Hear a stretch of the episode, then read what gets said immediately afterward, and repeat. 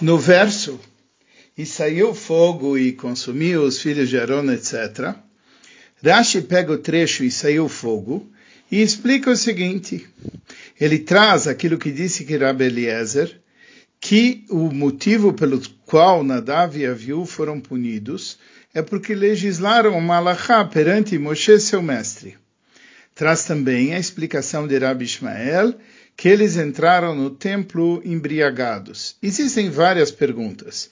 A primeira é que o fogo estranho que Nadav e Aviú trouxeram não havia sido ordenado. E já que não havia sido ordenado, qual a necessidade de trazer mais explicações por que, que eles foram punidos? E por que, que o trecho e saiu o fogo é aquele que foi selecionado por Rashi e não o trecho e eles morreram? Outra coisa Sempre que Rashi traz duas explicações, é porque cada um tem uma pergunta, tem algo relevante que o outro caso não traz. Nesse caso, precisamos entender qual é a pergunta que existe sobre a primeira explicação, qual é a pergunta que existe sobre a segunda explicação e como elas se completam. E por quê? Uh, ele acrescenta uh, Rashi o nome desses dois sábios, Rabi Eliezer e Rabi Ishmael. Rashi só cita o nome de sábios quando esse nome ajuda a compreensão do texto, de que forma o nome desses sábios ajuda na compreensão da passagem. E porque Rashi também cita o exemplo de um ben bai do rei, do rei, alguém que mora e é íntimo com o rei, etc. Uma coisa interessante uh, sobre os Nadav e Aviú, eles trouxeram um fogo estranho e faleceram pelo fogo. Mas há pouco nós vimos que o fogo dos céus era um sinal de recompensa, era a revelação da presença divina. Como pode o fogo dos céus ser agora um meio de punição? Voltando ao que tinha acontecido durante sete dias de Miluim, os sete dias quando eles estavam se preparando para a inauguração do templo, a presença divina não havia se revelado. Mas então veio fogo, fogo dos céus, a revelação da presença divina. Isso foi um momento muito elevado no povo de Israel. Também o fogo dessa passagem, segundo constam nos livros, se refere a uma revelação da presença divina, um nível alto de santidade. Então, nós temos que dizer que não foi o serviço propriamente dito do fogo que era o problema, mas por isso outros motivos. E é por isso que Rashi traz que eles legislaram perante Moshe, seu mestre, eles entraram embriagados. O que ocorre é que o exemplo, e aí vem o exemplo de Rabbi Eliezer, que era uma pessoa extremamente grande no estudo da Torá, mas ele só falava o que havia escutado de seu mestre. Por quê? Porque ele explicou que quando alguém não diz algo que aprendeu do seu mestre, isso faz com que a presença divina se afaste do povo de Israel. Mas se é assim, e Rabbi Eliezer, ele quer mostrar que é preciso revelar a presença divina, como pode ser que o fogo, a revelação da presença divina, era um problema? E aí ele traz o exemplo do embriagado. O embriagado teria sido o problema, mas espera aqui. Eles ainda não tinham sido ordenados que não deveriam entrar embriagados no templo. E existem mais detalhes. Nadav e Aviú eram pessoas de uma grandeza incomparável, como o próprio Moshe falou que ele tinha escutado que Nadav e Aviú eram maiores do que ele e Aaron, quando Hashem disse, Bekrovai Kadesh, eu vou me santificar através daqueles que estão próximos de mim, etc.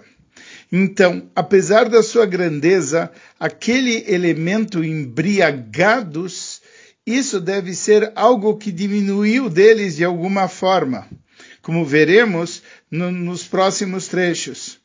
E existe também o exemplo de um Ben Bait, do rei, alguém que é íntimo com o rei.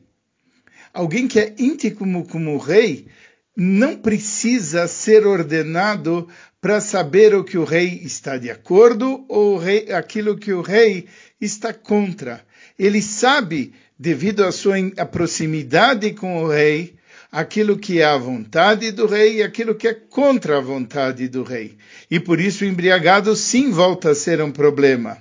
E também aqui nós temos o papel de Rabbi Ishmael, Cohen Gadol, etc., nós estávamos falando que o pecado foi com o fogo, a punição foi com o fogo, era um fogo não ordenado. E por que, que não bastava essa, essa explicação? Por que, que consta que ele legislou perante Moshe, seu mestre, e também porque não foi citado que ele legislou contra Aaron. Aaron também era o mestre de Nadav e Aviu. E na Aaron, a Cohen, era também o pai, ele tinha uma dupla mitzvah a mitzvah de honrar seu mestre, a mitzvah de honrar seu pai. E mais, o incenso fazia parte do trabalho de Aaron. Ao trazerem um incenso, eles estavam, de certa maneira, pegando do trabalho de Aaron.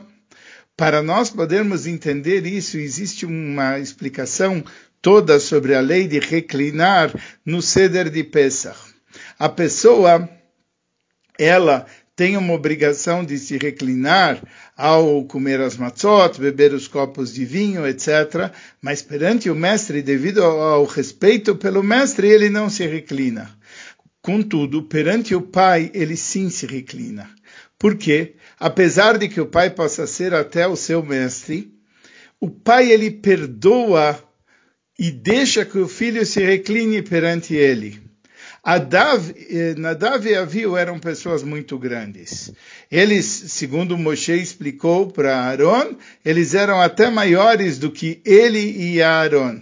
Mas apesar disso, eles deveriam seguir o exemplo de Rabbi Eliezer, aquele que Rabbi Eliezer fez muitos anos mais tarde. Que o quê? Que apesar do seu grande poder na Torá, eles deviam ter anulação perante o seu mestre. E por isso, apesar, como no caso de Rabbi Eliezer, apesar de que ele podia legislar por si, ele se anulava perante o mestre. E assim também deveria ter ocorrido com Nadav e Aviu.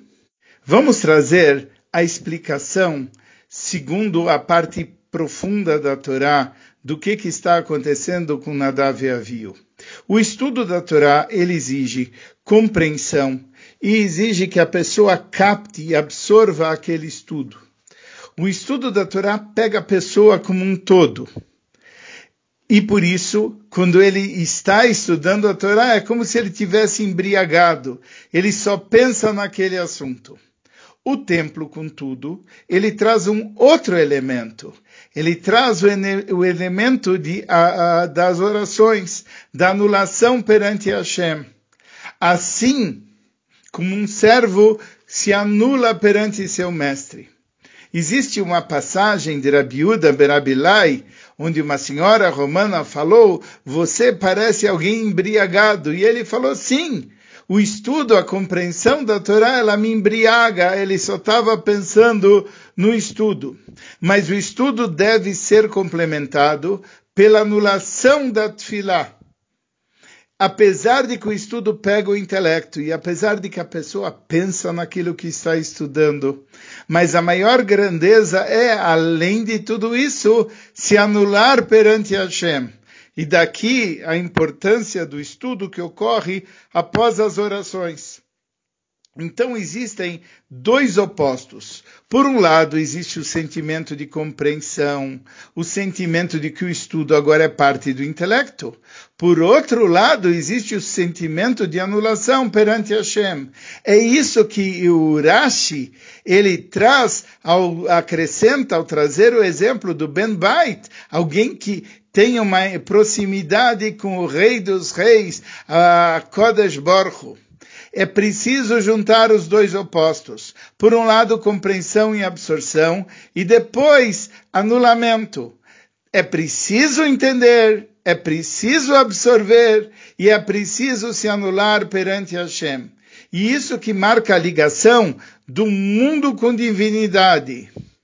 Um, um, no, e no momento que uma pessoa tem as duas coisas, tanto compreensão e absorção das ideias, como anulamento perante Hashem, nesse momento o mundo segue o seu psakdin, o mundo segue o psakdin daquele Rav, que ele consegue não somente entender, mas ele também consegue se anular e através disso que se revele a honra divina, a tal ponto que toda a carne verá que foi a boca de Hashem que falou, e que seja isso rapidamente com a vinda de Mashiach Tzidkeinu, Bimeira Biameinu Bekarov Mamesh, rapidamente em nossos dias.